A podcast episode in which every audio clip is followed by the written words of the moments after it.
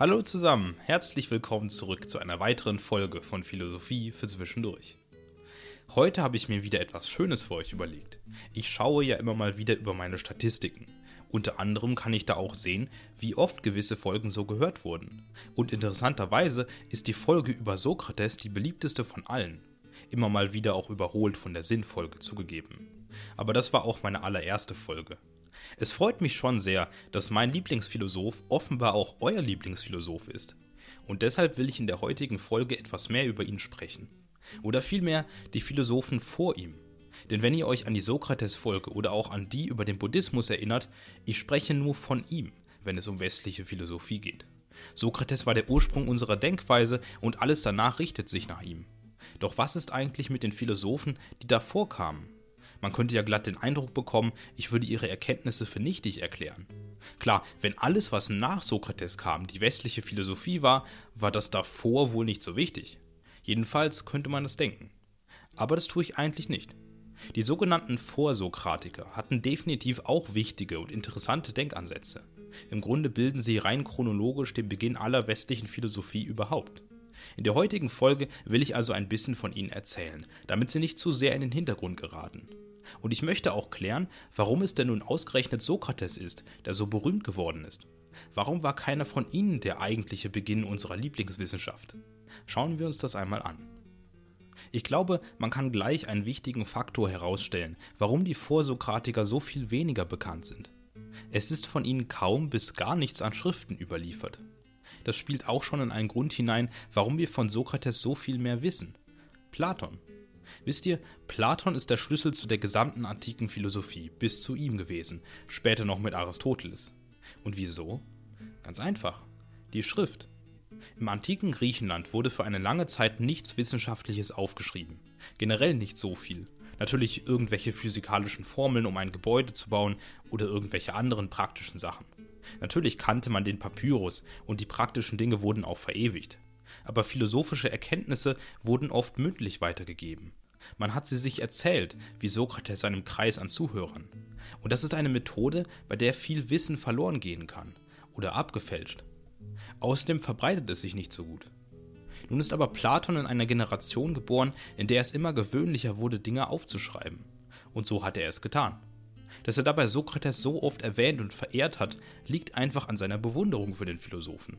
Und das hat ihn auch für spätere Zeiten so bekannt gemacht. Die Vorsokratiker dagegen hat Platon zum Großteil nie persönlich gekannt. Ihre Ansichten kannte er nur über drei Ecken, wenn sie ihm erzählt wurden. Und so hat er eben aufgeschrieben, was er wusste. Von daher ist er bis auf Aristoteles auch für diese Philosophen quasi die einzige Quelle, die wir haben. Man sieht also, dass Platon und die Schrift einen sehr großen Einfluss darauf hatten, wer berühmt wurde und wer nicht. Doch ob sie nun so bekannt sind wie Sokrates oder nicht, die Vorsokratiker hatten definitiv eine Reihe an sehr interessanten philosophischen Theorien. Und deshalb werde ich euch die wichtigsten Personen und Strömungen bis zur Zeit des Sokrates vorstellen. Fangen wir mit einem Philosophen an, der von vielen als der erste gesehen wird. Thales. Thales kennt man wahrscheinlich vor allem aus dem Matheunterricht, oder? Der Thaleskreis. Alle Dreiecke, die sich in einem Halbkreis befinden, sind rechtwinklig, wenn die Kante des Dreiecks auf der des Halbkreises liegt und eine Ecke die Kreislinie berührt. So ungefähr war das, oder? Hoffe ich mal. Aber keine Sorge, es geht hier natürlich um Philosophie, nicht Mathematik. Und ihr könnt mich auch gern korrigieren übrigens. Aber im damaligen Sinne war Thales auch ein Philosoph. Es wird angenommen, dass er von 624 v. Chr. bis 548 v. Chr. lebte. Zum Vergleich, Sokrates hat von 469 v. Chr. bis 399 v. Chr. gelebt. Ja, ich weiß schon, das Rechnen mit diesen Jahreszahlen vor Christus ist immer ein besonderer Spaß, deshalb kürze ich es euch mal ab. Thales hat ungefähr 80 Jahre vor Sokrates gelebt. In Milet übrigens, was inzwischen im Westen der Türkei liegt. Er hat sich vor allem mit dem Beginn der Erde beschäftigt. Nach seiner Theorie kam nämlich alles aus dem Wasser. Das Wasser ist der Ursprung von allem und es umgibt alles. Die Landmasse auf der Erde liegt nur auf dem Wasser, das diesen Planeten ausmacht. Es gibt der Erde auch Stabilität und ihre Form. Und es geht noch weiter. Thales sagt auch, dass jedes Lebewesen von diesem Urstoff etwas in sich trägt, zu einem gewissen Anteil. Nun, was sagen wir dazu? Interessanterweise ist das ja recht akkurat. Nach moderner Theorie kam das Leben auf der Erde tatsächlich aus dem Wasser. Denken wir an schwimmende Tiere, die vor Urzeiten die Fähigkeit entwickelt haben, sich auf dem Land fortzubewegen. Ihr Biologinnen und Biologen wisst das sicher mehr als ich. Auch besteht tatsächlich der größte Teil der Erde aus Wasser, deshalb sind wir ja der sogenannte blaue Planet. Und auch die Theorie, dass alle Lebewesen Wasser enthalten, scheint zu stimmen. Zumindest wir Menschen haben es zu 70% in uns, wenn ich mich richtig erinnere. Nun, aber natürlich war Thales kein moderner Wissenschaftler. Es gibt, wie wir heute wissen, den Erdkern, der nicht aus Wasser besteht. Und Thales ist auch immer von einer scheibenförmigen Erde ausgegangen.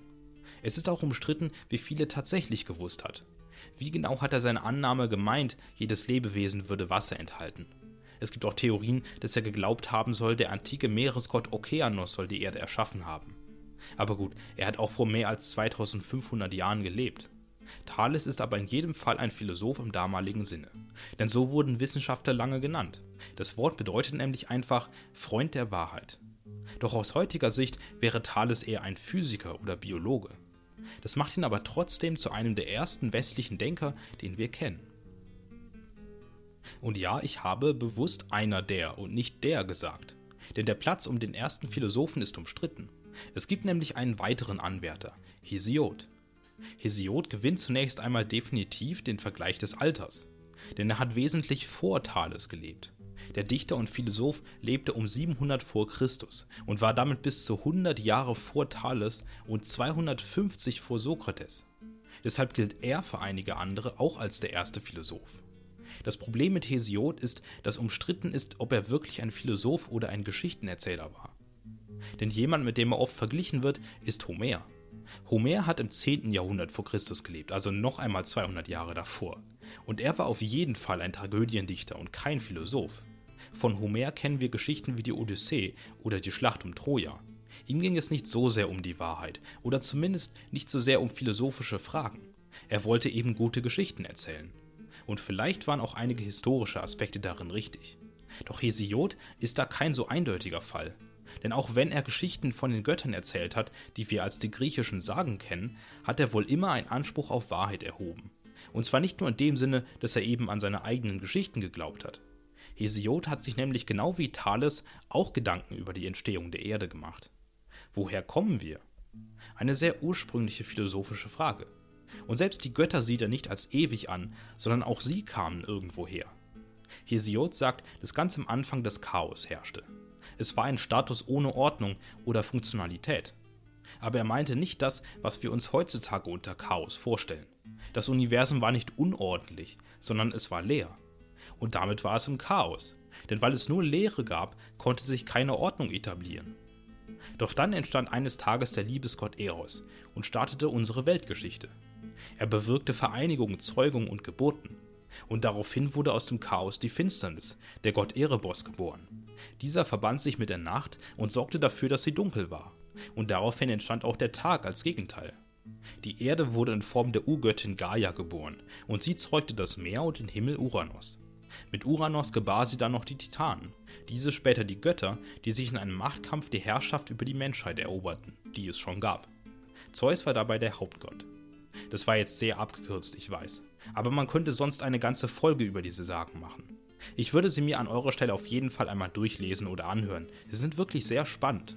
Doch so viel erstmal zur Entstehung der Erde. Was sich Hesiod auch gestellt hat, waren Fragen über die Götter, zu ihrem Wesen. Denn wenn sie die Herrscher über alle Menschen waren, mussten sie ja wohl gut, gerecht und weise sein. Doch wie ließe sich dann all das Leid auf der Erde erklären? Hesiod kommt zum Schluss, dass jedes irdische Leid nicht Sache der Götter, sondern die Schuld der Menschheit ist. Die Götter können gar nicht schlecht sein, weil sie dazu zu erhaben und weise sind. Schlechtheit dagegen würde nur aus Unwissenheit entstehen. Ein Standpunkt, wie ihn Platon Jahrhunderte später aufgreift. Auch sonst hatte Hesiod interessante Ansätze. Bei ihm fällt auf, dass er schon mehr der philosophischen Richtung zugeneigt zu sein scheint als Thales. Während dieser physikalische Fragen beantwortet, ist Hesiods Philosophie eher metaphysisch. Nicht nur, woher kommen wir, sondern auch, woher kommt das, von dem wir kommen? Was steht hinter dem Ursprung von uns? Mit dem Rückgriff auf die Götter könnte man seine Philosophie auch theologisch nennen. Mit seiner Erfassung der Götter und dem Verhältnis zum Menschen hat er eine Theorie angerührt, die noch aktuell ist. Jedoch muss man auch sagen, dass Hesiod für alle seine Erkenntnisse nie einen Beweis darlegt. Kein Beleg, keine Argumentation lässt sich in seinen Theorien finden. Und das ist eigentlich etwas, das essentiell für die Philosophie ist. Nicht unbedingt ein naturwissenschaftlicher Beweis, das ist bei Göttern eh nicht wirklich möglich, aber eine Begründung zumindest. Aber die gibt es eben nicht. Hesiod erzählt nur Geschichten wie Homer, behauptet aber eben, dass sie wahr sind. Und auch wenn sie nicht komplett unplausibel erscheinen, zumindest im Kontext der Zeit, fällt es vielen Menschen sehr schwer, ihn als den ersten Philosophen anzuerkennen. Sein metaphysischer oder theologischer Ansatz zur Entstehung der Erde wurde aber auch von anderen späteren Philosophen noch aufgegriffen. Es gibt da den Philosophen Anaximander, der davon gesprochen hat, dass die Erde aus einem undefinierten göttlichen Material, dem Aperon, entstanden sein soll. Anaximenes sagt, die Luft sei das eigentliche Grundelement der Erde. Und nach Pythagoras, den man auch aus dem Matheunterricht kennt, ist das Prinzip der Welt die Zahl, die schon immer alles ordnet. Doch von ihnen will ich erstmal nur so viel erzählen, sonst sprengt das den Rahmen. Ich will euch ja die Vorsokratiker vorstellen, nicht Hesiods Theorie diskutieren. Schreibt mir aber gerne in die Kommentare, was ihr von ihm haltet. Jetzt machen wir einen kleinen Zeitsprung. Der nächste Philosoph ist nicht so naturwissenschaftlich verankert wie seine Vorgänger. Auch hat er eine eigene Theorie, die er mit Argumenten und Belegen stützt. Heraklit ist wahrscheinlich einer der ersten Vorsokratiker, die man tatsächlich zweifelsohne auch im heutigen Sinne als Philosophen bezeichnen kann. Die, die ich eben aufgezählt habe, Anaximenes, Anaximander und Pythagoras, haben schon auch Belege geliefert. Ich will sie jetzt nicht schlecht reden. Aber jedenfalls gehörte Heraklit zu den ersten wirklich bekannten, zu einer zweifelsohne philosophischen Richtung. Er hat von 540 v. Chr. bis 480 v. Chr. gelebt und war damit nur noch um die zehn Jahre von Sokrates entfernt. Heraklit war sehr stark gegen die Lehre des Hesiod, die bis dahin verbreitet worden war. Die ganzen Versuche, die Entstehung der Erde zu erklären, ließen ihn kalt. Er fand sie nämlich alle grundlegend falsch. Sie würden alle auf einer falschen Basis argumentieren und sich immer weiter von der Wahrheit entfernen. Heraklit lehnte auch die Integration der Götter in die Wissenschaften radikal ab. Er meinte, es wäre Zeit, dass man rationale Theorien aufstellt. Denn genau das war nach ihm das einzige Prinzip der Welt, der Logos. Logos ist ein altgriechisches Wort, das man nicht eindeutig übersetzen kann. Aber es heißt so viel wie Erklärung oder Logik. Und das war das Mantra des Philosophen. Alles auf der Welt kann man komplett rational erklären und logisch erfassen. Wovon er überzeugt ist, dass es die Menschen nicht verstehen, ist die Einheit der Gegensätze. Das ist zugleich auch seine Hauptthese. Alle Gegensätze bilden eigentlich eine Einheit. Was genau heißt das? Nun, bisher ist man im Großen und Ganzen von Hesiods Modell ausgegangen. Es gibt verschiedene Götter oder zumindest Naturerscheinungen, die Gegensätze darstellen wie Tag und Nacht, Meer und Land, Wärme und Kälte und so weiter. Und diese würden sich immer wieder abwechseln und abstoßen und damit die Welt regieren. Doch Heraklit sagt, dass Gegensätze eigentlich immer von derselben Substanz ausgehen. Und alles, was sie sind, sind wechselnde Zustände von ihr, also eigentlich eine Einheit. Natürlich sind Tag und Nacht nicht wortwörtlich dasselbe, aber es sind einfach nur unterschiedliche Bewegungen der Sonne. Ein rauschendes Meer ist auch nicht etwas komplett anderes als ein ruhiges Meer. Es ist ja immer noch dasselbe Wasser, nur die Zustände sind sich entgegengesetzt. Damit gibt es keine verschiedenen Entitäten, die sich gegenüberstehen, sondern nur einen großen Klumpen Existenz, der verschiedene Zustände durchläuft. Gegensätze sind also nicht nur einheitlich, sondern treiben auch die Welt voran. Auch stehen sie im ständigen Kampf. Nach jeder dunklen Nacht drängt die Sonne wieder nach oben und der Tag erstreitet sich seine Zeit. Doch bald danach erscheint wieder die Dunkelheit. Aber diesen Kampf braucht es nach Heraklit, damit alles seine Ordnung hat. Denn Gegensätze müssen immer nacheinander ablaufen und keine Seite darf fehlen. Sonst zerfällt die Ordnung der Welt. Und da haben wir das westliche Prinzip. Gegensätze. Vielleicht ein Beispiel. Als Mensch hat man erst Hunger, isst dann etwas und ist dann satt. Der hungrige Mensch kann nicht das Gegenteil des satten Menschen sein, denn es ist ja derselbe Mensch. Nur ist der Hunger das Gegenteil der Sattheit. Und beides passiert ihm. Muss es auch. Denn wenn der Mensch keinen Hunger hat, isst er auch nichts und wird nicht satt. Er kann auch nicht satt sein, ohne Hunger gehabt zu haben. Oder hungrig, ohne die potenzielle Fähigkeit, gesättigt zu werden. Gut, was will Heraklit uns hier eigentlich sagen? Bis hierhin wirkt es ein bisschen, als würde er einfach nur an den Wörtern drehen, oder? Ist es nicht egal, ob es jetzt die Entitäten selbst sind, die gegensätzlich sind oder einfach nur ihre Eigenschaften? Nein, ist es nicht. Denn Heraklit sagt damit etwas Wichtiges über das menschliche Wesen und überhaupt alles Seiende. Es gibt eigentlich keine festen Substanzen und Identitäten, weil sich immer alles verändert. Durch den Kampf der Gegensätze, der immer wieder abläuft, wandelt sich alles ständig. Deshalb gibt es eigentlich keine Konstante und keine festen Körper, die sich gegenüberstehen können. Man kann sich das wie bei einem Fluss vorstellen. Der Fluss strömt genau in eine Richtung und kommt nicht zurück. Was am Anfang ein großer Steinbrocken ist, wird durch die ganze Reibung des Wassers immer und immer kleiner. Ist der Kiesel am Ende noch derselbe Steinbrocken wie am Anfang? Nein. Auch schon nach der ersten Verkleinerung ist er es nicht mehr. Das Einzige, was konstant ist, sind die Zustände, die er durchläuft. Ein riesiger Felsen wird in einem solchen Fluss immer zerkleinert werden. Und auch wir bleiben nie derselbe Mensch.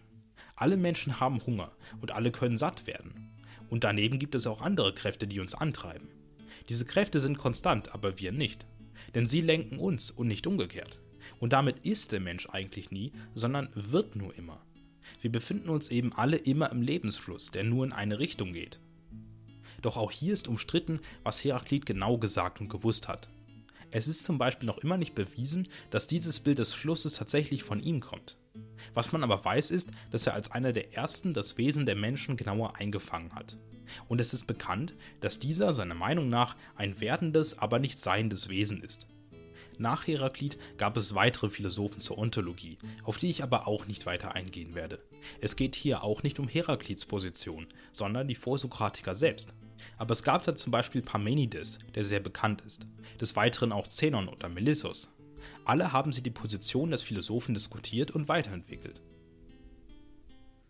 Doch kommen wir zum nächsten Vorsokratiker auf der Liste. Der Philosoph Protagoras lebte in einer Zeit, in der sich die Philosophie sehr stark von der Masse entfernt hat. Damals, zu den Zeiten Hesiods und Homers, gab es noch diese großartigen Geschichten mit Helden und Bösewichten, die die Welt erklärt haben. Doch Konzepte wie das werdende Wesen des Menschen von Heraklit sind nicht mehr sonderlich greifbar. Und auch davor. Über die Jahrhunderte hatte sich die Philosophie zu einer Angelegenheit für die wenigen entwickelt. Reiche, die besonders gebildet waren zum Beispiel, viel Zeit hatten. Oder natürlich auch Verrückte oder solche, die so angesehen wurden. Und wenn etwas von denen kam, verstand man es normalerweise nicht. Es war alles sehr kryptisch. Und Heraklit soll dafür besonders bekannt gewesen sein. Doch irgendwie muss doch der Bogen zu Sokrates geschlagen worden sein, oder? Wie genau wurde die Philosophie denn wieder populär? Ganz einfach. Durch andere Themen und durch Lehrer, die davon erzählt haben, die Sophisten. Bis dahin hatte sich nämlich die Philosophie fast ausschließlich mit Metaphysik und Ontologie beschäftigt.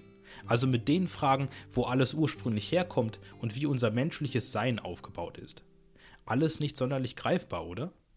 Deshalb kommen im 5. Jahrhundert vor Christus die Sophisten, die sich Fragen zur Erkenntnisphilosophie, Ethik und Politik stellen. Und das sind sehr praktische und greifbare Themen, nicht wahr? Was genau können wir sicher wissen und was stimmt? Was sollen wir tun und was ist gut? Wie sollte unsere Politik funktionieren? Doch wer sind diese Sophisten eigentlich? Im Grunde sind es Wanderlehrer, Leute, die in diesen Fragen gebildet sind und umherziehen, um gegen Geld ihre Lehren zu verbreiten. Leider hatten sie ungefähr genauso lang, wie sie existiert hatten, einen etwas schlechten Ruf. Es hieß, sie würden gar nicht die Wahrheit kennen, sondern nur schlau daherreden. Sie würden ihren Kunden das Geld aus der Tasche ziehen und rhetorische Tricks beibringen, mit denen es nur klingen würde, als hätte man recht. Das mag auch wahr sein. Es gibt immer Scharlatane und Betrüger, das ist klar. Und das ungebildete Volk konnte eben nicht zwischen den Guten und den Schlechten unterscheiden. Aber Fakt ist, dass die Sophisten die Philosophie gerettet haben. Sie sind unter das Volk gegangen und haben jedem von dieser Wissenschaft erzählt.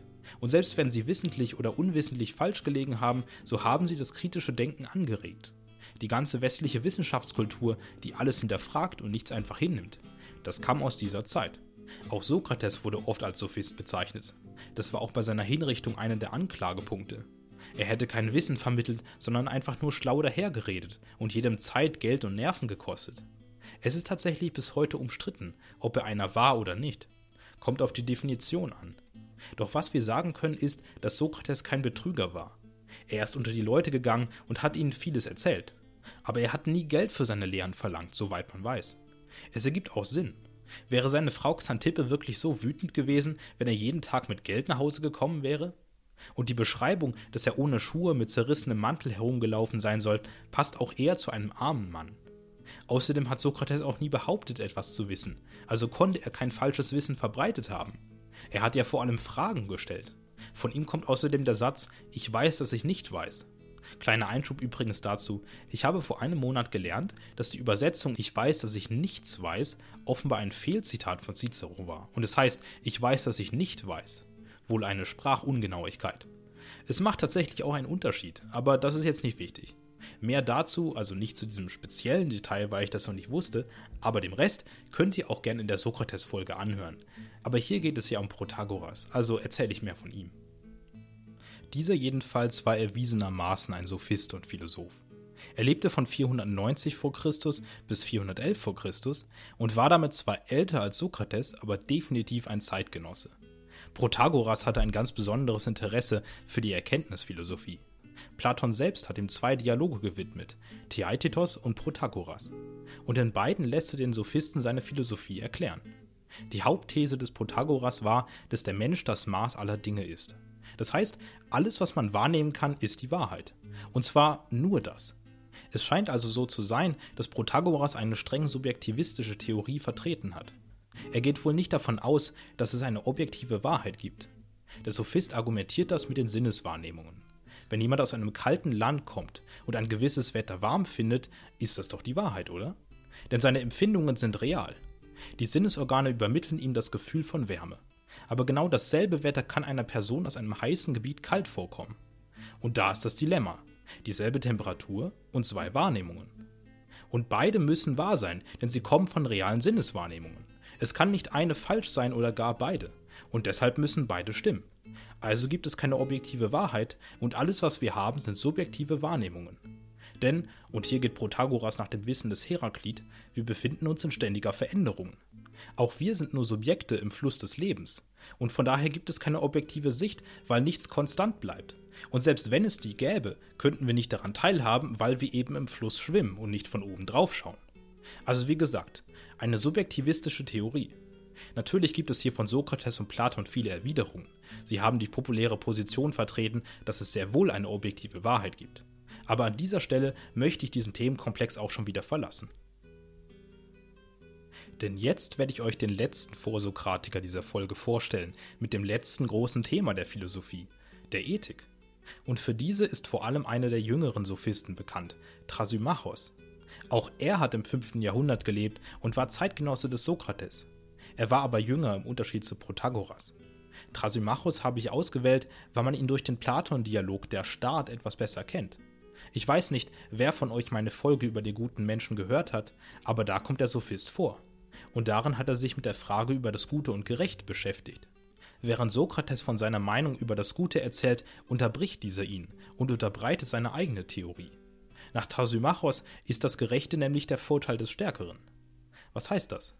Naja, in jedem Staat gibt es eine herrschende Klasse. Und die Leute darin nehmen für sich das Gute in Anspruch. Das heißt, sie bezeichnen sich selbst als besser, schlauer und weiter als die Bevölkerung. Müssen sie ja auch, um ihre Macht zu legitimieren. Und damit ist alles gerecht, was sie tun oder was in ihrem Sinne geschieht. Doch alles, was gegen sie unternommen wird, ist schlecht und ungerecht. Und hier kommen die Gesetze ins Spiel. Denn diese werden natürlich von der herrschenden Macht zum eigenen Vorteil erlassen. Oder zumindest im eigenen Sinne. Von daher ist es also gerecht und gut, sie zu befolgen. Das moralisch Gute ist nach Thrasymachos also kein universeller, sondern ein relativer Wert. In jeder Gruppe an Menschen wird von der herrschenden Macht festgelegt, was gut und schlecht ist. Und das ist es dann auch. Es gibt also auch hier wieder keinen objektiven Wert. Deshalb sagt Thrasymachos aber auch, dass es nicht unbedingt immer nützlich ist, gerecht zu sein. Wenn man schlau ist und es schafft, das Gesetz zu umgehen, kann man sehr viel mehr Erfolg haben als ein guter Mensch. Zum Beispiel, indem man Steuern hinterzieht. Das kann nützlich sein, wenn man nicht erwischt wird. Doch wenn, muss man eben das Zehnfache zahlen oder so. Aber es ist eben eine logische Rechnung. Die herrschende Person legt fest, was gut ist. Und natürlich ist das Gute das, was in ihrem Sinne passiert. Wenn man also gut handelt, nützt man nicht sich, sondern einer anderen Person. Dagegen hilft man sich selbst, wenn man ungerecht handelt. Der Gerechte ist nämlich gebunden, muss immer Leistungen erbringen und kann nie ungerecht handeln. Der Ungerechte dagegen ist frei von allem, kann sich Belohnungen erschleichen und muss dafür weniger leisten. Ein gerechter Mensch ist gesetzestreu und dient der herrschenden Kraft. Dafür ist er aber gebunden, unfrei und kann ausgebeutet werden. Der ungerechte Mensch ist dagegen im Vorteil und kann sich eine gewisse Freiheit bewahren. Ja, ich weiß schon, schon wieder ein Relativist. Aber das liegt einfach daran, dass Sokrates, Platon, aber auch später Aristoteles, also die drei berühmten griechischen Philosophen, sehr universalistisch argumentiert haben. So redet Platon sehr viel von der objektiven Wahrheit und dem Guten. Deswegen wollte ich auch einmal die Gegenseite präsentieren. Generell waren im alten Griechenland Politik und Moral sehr oft gemischt. Es gab neben Thrasymachos nämlich auch andere Ethiker wie Hippias, Antiphon und Kallikles. Und sie gehen alle entweder in die Richtung, dass es bessere und höhere Menschen gibt, die das moralisch Gute vorgeben, oder sie sagen, dass das moralisch Gute für alle Menschen gleich ist, weil es keine höheren und niedrigeren Menschen gibt. Und das würde Gesetze, zumindest aus der damaligen Zeit, wieder ungerecht machen. Doch so viel dazu. Ich denke, es ist Zeit für eine Konklusion. Aber davor möchte ich euch noch zusammenfassen, was denn jetzt alles gesagt wurde.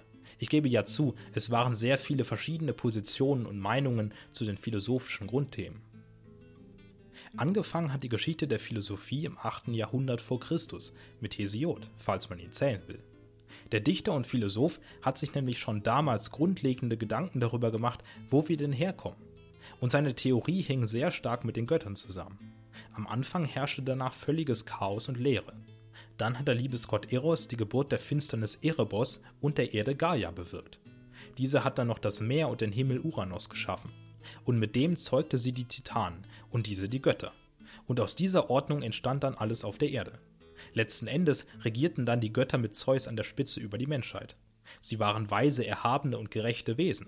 Auf der einen Seite ist das zwar eine sehr strukturierte Aufzählung, aber es gibt keine Beweise. Damit ist es schwer, Hesiod als tatsächlichen Philosophen zu sehen doch er hat einen Anspruch auf Wahrheit erhoben, also könnte man ihn auch als Metaphysiker oder Theologen bezeichnen. Eine etwas naturwissenschaftlichere Theorie hatte dann Thales zwischen dem 7. und 6. Jahrhundert vor Christus. Deshalb hat man auch oft bei ihm den Beginn der Philosophie gesehen. Thales hat gemeint, dass alles Leben im Wasser angefangen hätte. Das Wasser wäre überhaupt das Urelement der Erde und würde ihr Halt geben.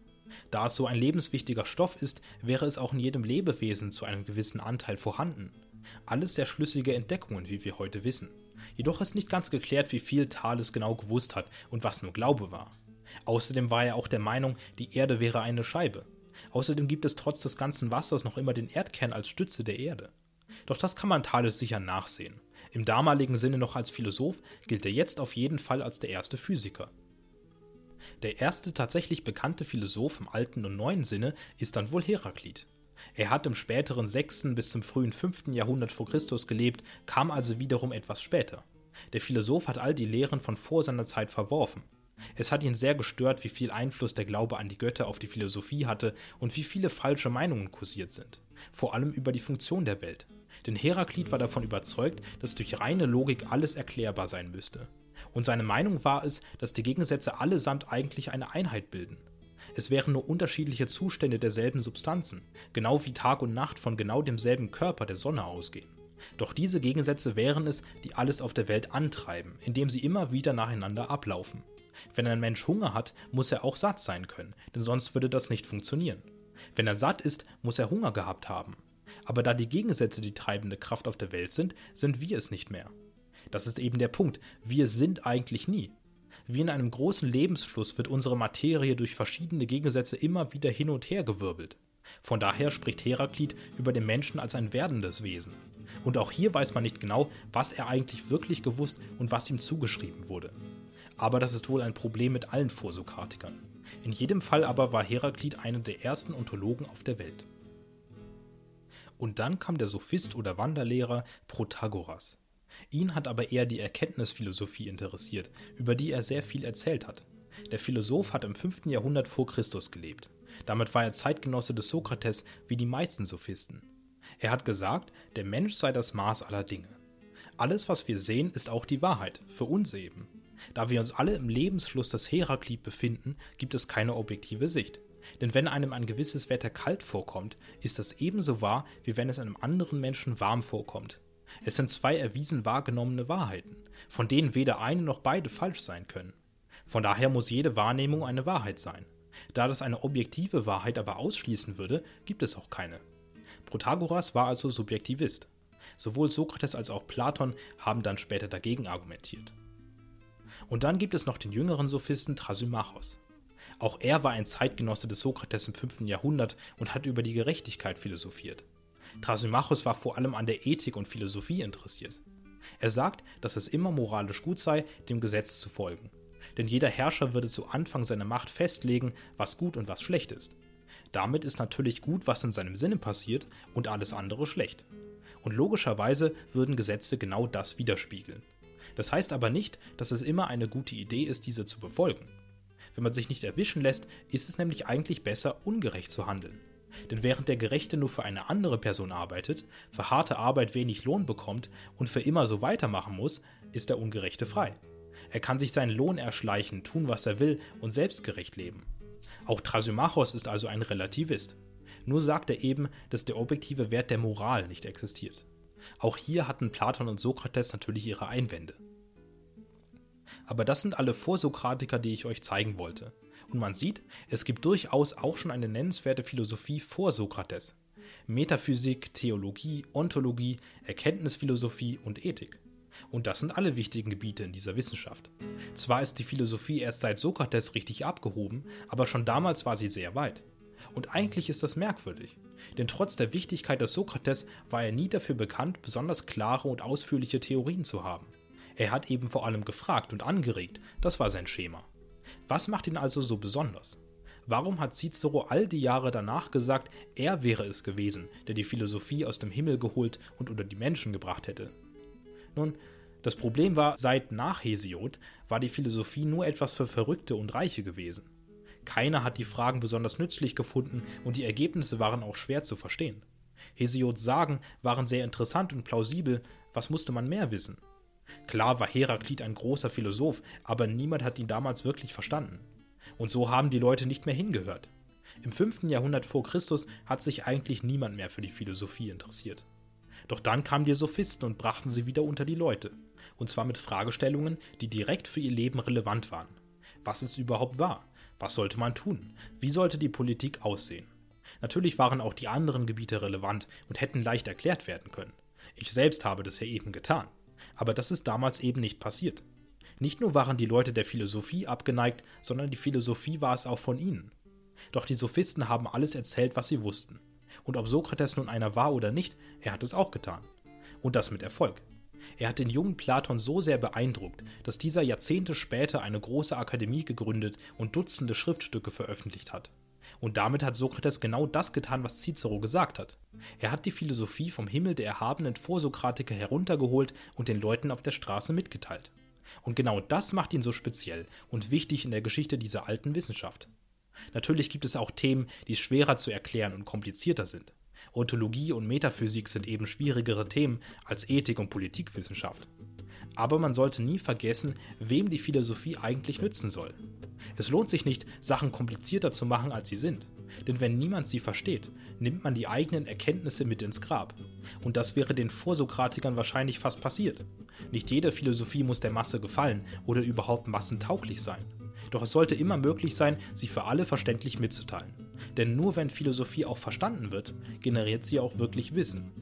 Und genau deswegen habe ich diesen Podcast, um einen Teil daran beizutragen. So, so viel zu der heutigen Folge.